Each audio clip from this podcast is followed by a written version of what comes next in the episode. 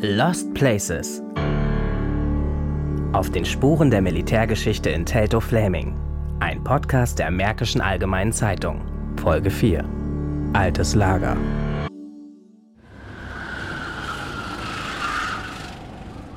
Wenn man jetzt über die Nutzung von diesem wunderschönen alten Militärflughafen nachdenkt, dann äh, können wir uns eigentlich nur bedanken, dass wir hier so viel versiegelte Flächen vorgefunden haben damals. Manuel Stadi sitzt auf einer kleinen Mauer.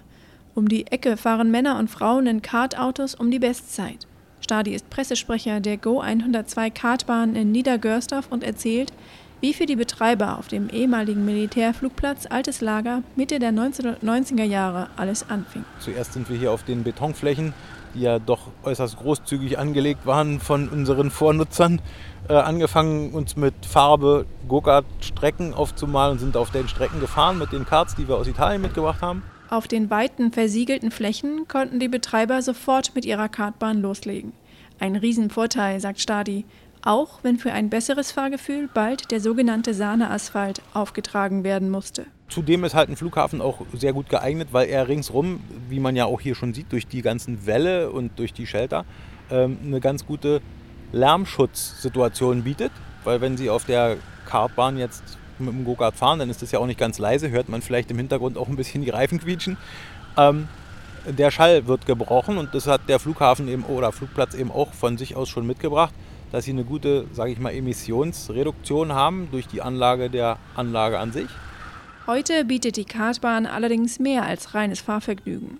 Camper können hier mit ihren Wohnwagen stehen. Im nächsten Jahr soll eine Minigolfanlage entstehen. Musikveranstaltungen finden statt und Fotografen und Filmer haben das Gelände für sich entdeckt. Dieses Areal wird eben außer für den Kartsport und für die Freizeit auch oft genutzt, um Foto- und Bildaufnahmen oder Filmaufnahmen zu machen, weil man außerhalb des Kartbetriebes die Anlage eben wirklich weitestgehend für sich hat und halt bestimmte Situationen unvergleichlich sind, was Filmaufnahmen angeht. Also wir haben schon ein Namen, oder einige namhafte Automobilhersteller aus Deutschland, ich will jetzt keinen Namen nennen, hier vor Ort gehabt. Ab 1916 wurde der Flugplatz als Standort für Zeppeline errichtet. Zu Beginn der 1930er Jahre verschleierten die Nationalsozialisten die Nutzung und den Ausbau für ihr Militär und zeichneten die Fläche nicht in Karten ein. Die Sowjets schließlich perfektionierten die Abschottung und errichteten eine eigene Infrastruktur, inklusive Schulen für ihre Kinder, Einkaufsläden und teilweise Landwirtschaft. Nach ihrem Abzug blieb also viel mehr als nur versiegelte Flächen und ein paar militärische Gebäude. Die Kartbahn ist deshalb nicht der einzige Akteur auf dem Gelände.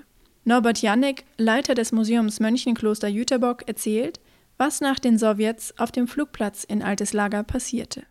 Ja, die Nachnutzung dieses ganzen Areals zog sich über mehrere Jahre hin, weil zum einen der Abzug der sowjetisch-russischen Truppen nicht an einem Tag erfolgte, sondern in größeren Abschnitten. Ähm, relativ einfach war die Nachnutzung der Wohnbebauung. Äh, dort sind zum Beispiel schon Anfang der 90er Jahre ausgewanderte Russlanddeutsche, meistens Mennoniten, wieder eingezogen und haben auch mitgeholfen, diese Gebäude wieder instand zu setzen.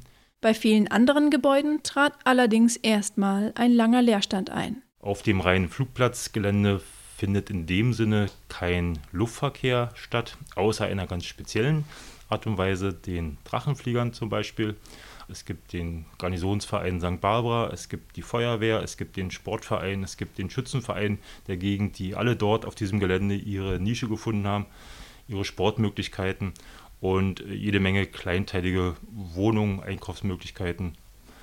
Und es ist ein ganz normaler Ortsteil der Gemeinde Niedergörsdorf geworden.